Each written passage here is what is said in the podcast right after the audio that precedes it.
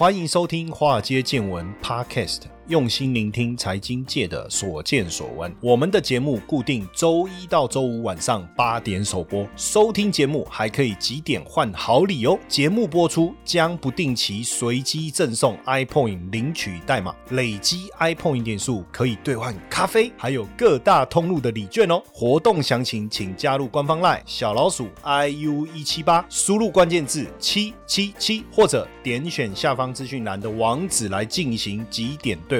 让古怪教授请您喝咖啡拿礼券吧。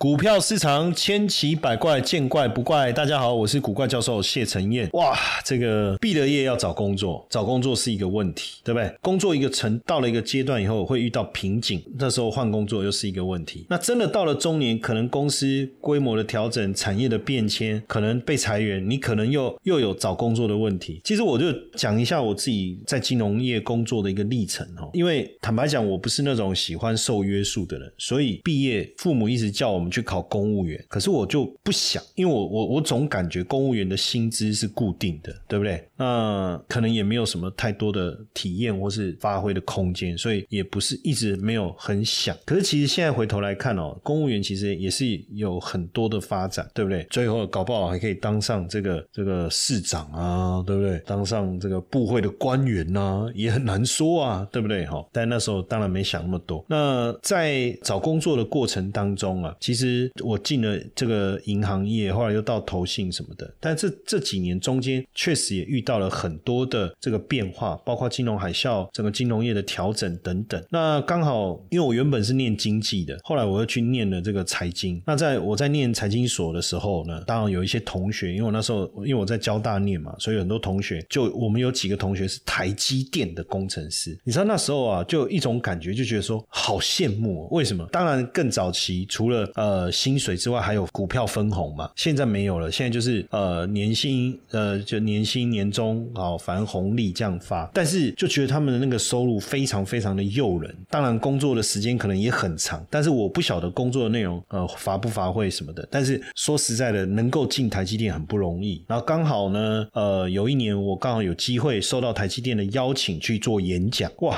那时候我才了解到台积电收入的可怕。因为呢，呃那时候我们演讲哦，做第一。一排的，就是他们的部会主管，应该算是，因为我我不知道他们的职称呢，但是应该算是那那个单位就邀请我去演讲的那一个那一个厂最高的负责人吧，这样子，你知道年年收入都超过一亿啊。所以很吓人啊，还是他的资产都超过一亿。我记得那时候他是说年薪超过一亿，因为那时候还有股票分红嘛，吼。所以当然能进台积电是一件很不得了的事情。可是我们从来没想过，就是消防员也可以哦，因为最近台积电大举的增产，除了到美美日设厂哦，他在新竹宝山哦、台中中科跟南子都有开发计划。那为了让整个新厂房能够顺利的通过消防的安检啊，哈，那所以呢也跟我们的大打火英雄来招手，同时寄出多少三百六十万的年薪哇！结果有没有人去？因为你要知道，消防员是公务员哦，而是公职哦，那有终身俸吧？对不对？是不是？应该是吧？哈。那如果你到台积电以后，你就没有终身俸喽。所以这时候叫机会成本嘛。如果你是年轻人哦，比如说你不到四十岁，那你要做到退休这件事情，可能还有一二十年的时间。那你是不是真的能够会做到？退休，这可能是一个考量的点嘛？不一定你会做到退休啊，对不对？但是你在台积电领到的，就是马上就领了。那你说，哦，我我我现在一年一百五十万，我在消防局哦，比如说一百万好了，那我到这个台积电三百六十万，我多了两百六十万。好，那十年后就是两千六百万嘛。那这两千六百万，我我把它存，我就买台积电的股票好了，对不对？然后呢，我我不要讲价差，我我光这个这个股利的部分哦，大概。殖利率算百分之二，好不好？那每年五十几万，一一个月大概也有四五万，对不对？那是不是也是一个终身俸的概念呢？哎，如果这样想一想，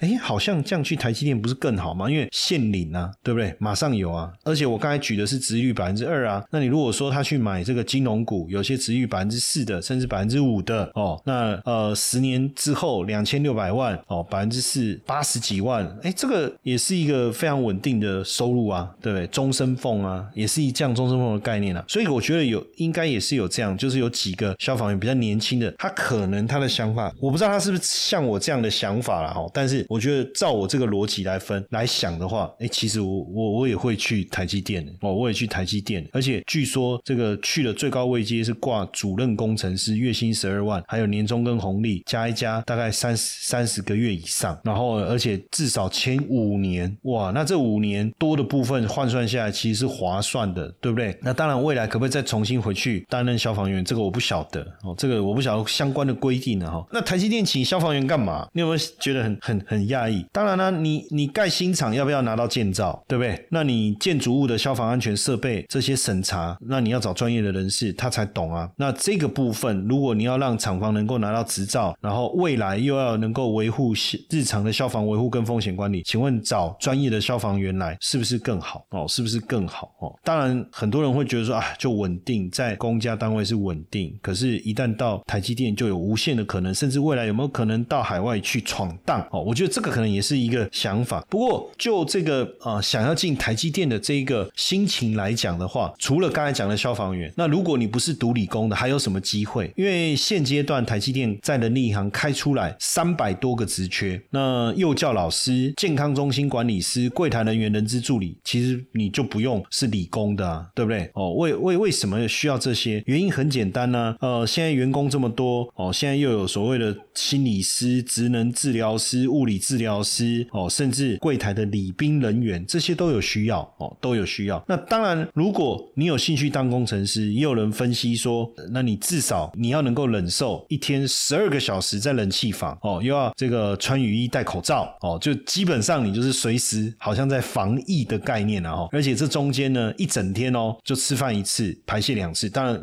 这个是一个台积电工程师他分享的，所以有的人是受不了，然后每天又要写这个日日记，你的工作日志的概念，哦，有的人受不了。但是如果你可以忍受的话，在台湾他的薪资平均是两百四十二万，中位数是一百八十五万，OK，换算月薪大概二十呃十五万到二十万，怎么样？如果是这样，你可以忍受这些事情吗？所以很多网友就说我可以啊。那如果你问我，我也我我我也会说我可以哦，在钱的面前哦，我们什么都不是，是不是？那当然，你说你有能力赚超过这样的收入，那你不想要承受这样的环境，那当然另当别论。可是对很多他可能呃在读书过程中没有太优异，或者说他读的很好，但出来找工作就没有那么顺利的，或是科系的问题。如果真的能够进台积电，然后能够领到这样的薪水，对不对？你说很多人就说。你你要我十二个小时在冷气房穿雨衣戴口罩有什么不好？人家那个外面又没雨衣穿，还要日晒雨淋的，哎，领的还比这个少嘞哦。那你说哦，一天中间工作一天中间只能吃饭一次，然后上两次厕所，哎，啊你要不要去看？有很多工作是整个工作时间连要上厕所都会被白眼的。当然，我觉得看你怎么自己怎么去比较了哈。不过讲到这里就讲到一件有趣的事情，因为台积电呢扩大投资到美国亚利桑亚利桑那州，对不对？那也预定这个要来要投产哦，那所以这个也也必须在当地这个聘用更多这个美国的工程师。不过呃，纽约时报哦有访问台积电的十一个员工，现在内部有很大的一个。反弹的一个，应该也不能讲反弹，就是一种一一种声音出来了，就是说，因为在台湾，我我们也理解，竹科的工程师确实工时比较长，而且要随时待命。因为我有一个呃好朋友，他当时在这个联差科哈那工作，那当时其实他就有讲，他基本上呃上班打卡制，下班责任制。当然你下班你就打卡，可是有问题随时也要待命的。那所以对于我们的认知啊，我们都认为台湾的工程师就是卖干，对不对？当然。有这么严重吗？我不晓得。当然，现在大家一定都是能够接受，这个工程师的工时比较长，那你周末可能还要这个轮班，对不对可是。对美国来讲，他可能没办法接受。为什么？举个例子哈，比如说在台积电，什么工作、什么样的任务都有一个它的流程，它都有它的一个 SOP。可是对美国的工程师来讲，他会怀疑说：，诶，你这个 SOP 是最好的吗？那没有更好的方法吗？当然，也许他挑战完这个就是最好的。可是问题是，光挑战的过程中就浪费了多少时间，对不对？哦，这个是这样。然后呢，对台湾的工程师来讲，同时接受很多任务的分。分配是一个常态，但是对美国工程师来讲，哎，不好意思哦，你分配我这么多任务，我没有办法兼顾哦，甚至哦，我没办法接受，可不可以？那你要怎样说不行？我我也不晓得，而且也有可能台湾的工程师是呃 step one，就他那个部分是第一步，美国工程师是第二步，然后好后面又有第三步要去接美国工程师他完成的东西，好，结果呢，第一步台湾的工程师做做做做完了，丢给美国工程师，结果他下班了，他就没做了嘛。那另外一个第三步又是一一个台湾的工程师，他说那我现在怎么办？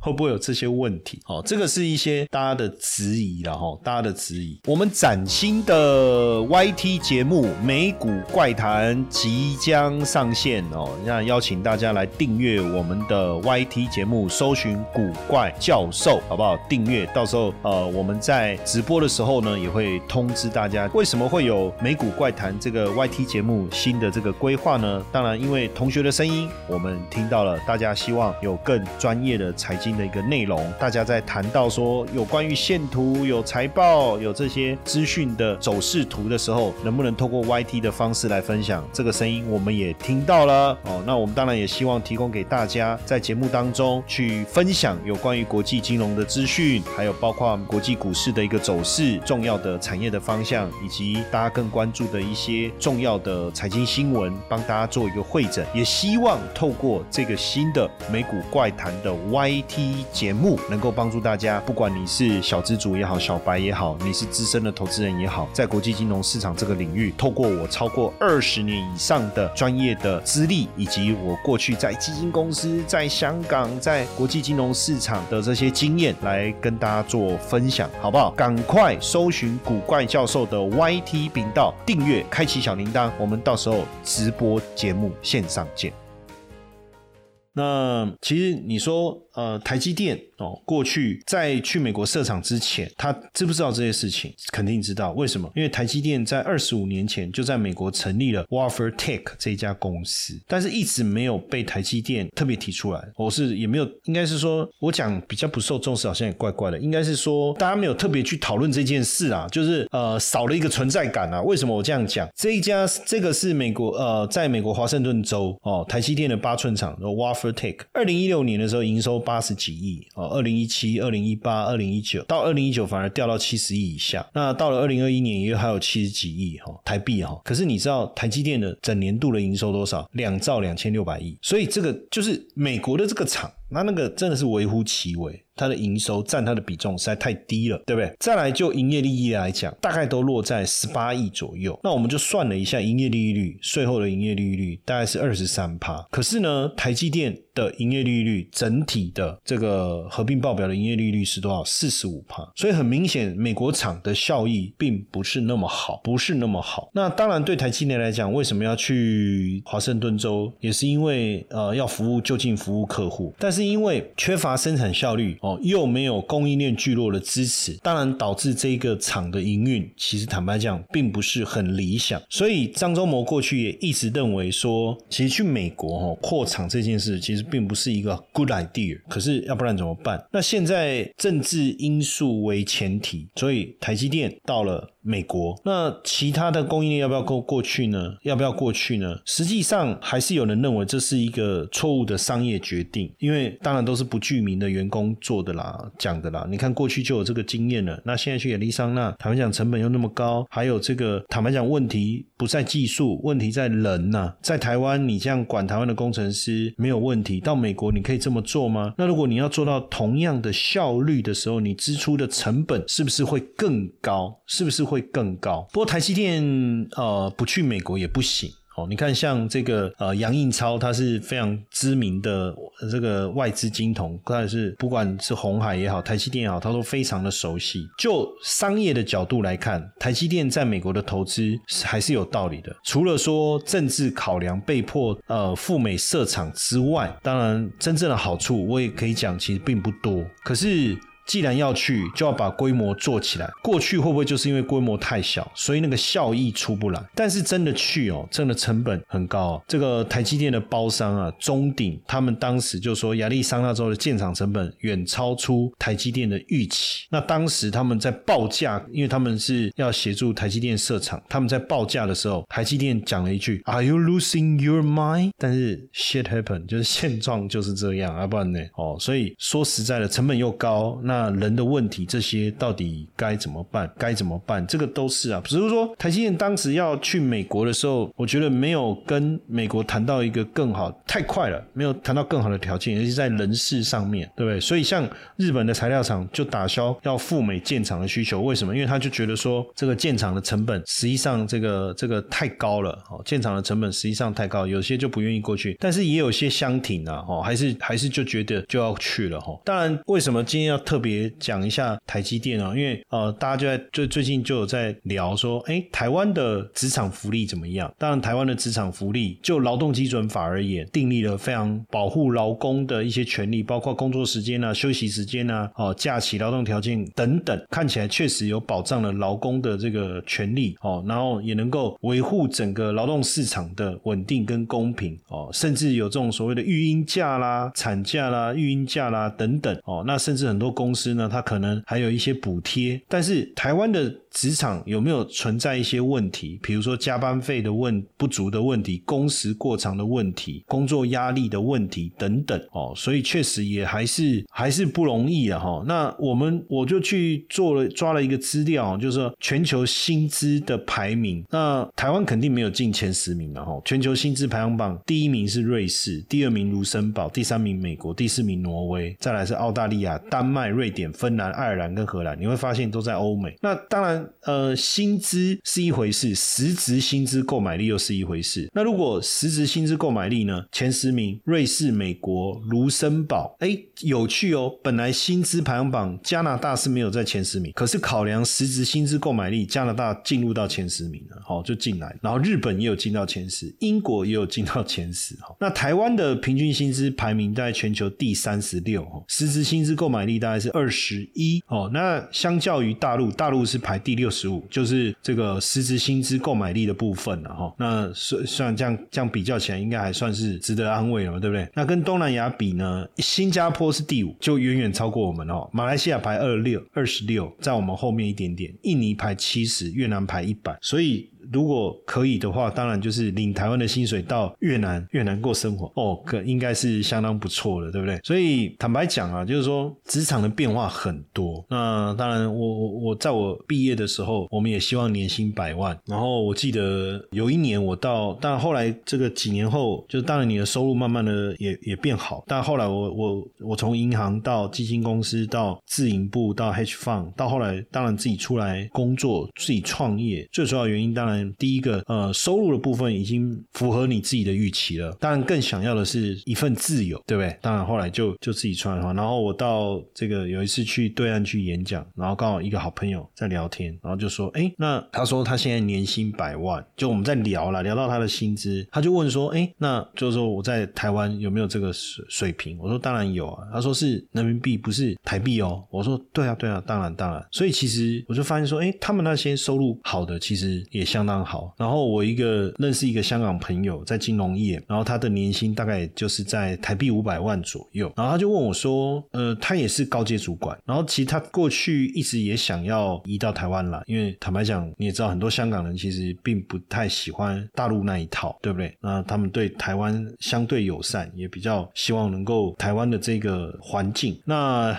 结果呢？后来没有来，为什么？因为他说他找猎人头帮他问嘛。那即便是外商在台湾，以他同样的这个职缺哈，就是同样的这个职等，就就就这个职位啦，大概两百多。他说那他就没办法了。他说：“香香港物价啊，什么什么都比较高，可是有时候就是有些东西我可以想办法变通嘛。但是钱领到的是实际的数字嘛。”他说：“如果来台湾薪水被砍一半，假设他真的来台湾了，那以后有一天他想要，比如说去新加坡去哪里，那他变成要从来台湾以后的薪水再开始慢慢往上谈。”他所以就不愿意。这个可能也是目前台湾的整体工作薪资环境的一个问题，哈，好，好像对不对？是不是这也是一个一个问题？但是呃，说实在话哦，说实在话，就是好的公司可以给出好的薪资待遇，当然他也希望找到优秀的人才。那当然，我们也希望随着台湾国际的竞争力。逐步的提升，大家的收入也都能越来越好哦，也能够越来越好。但但是换句话说，换个立场想哈，对企业的经营好像也也会变得更为困难，对不对？所以到底怎么样比较好？坦白说，我也不知道。但是从一个求职的角度来看的话，这个台积电的待遇啊，是真真的很吸引人哦。年薪都平均，你看中位数是一百八，所以你刚进去，真的进去了。当然也不是所有都那么高啊，但是你你你的那个年。终加什么加一加，至少应该也比一般的公司好，对不对？所以要不要我们大家这个啾啾嘞哦，我们一起来去台积电好不好？去那个有一家卖那个台湾土鸡的啦，哦，叫台积电，哈哈，算了，冷笑话。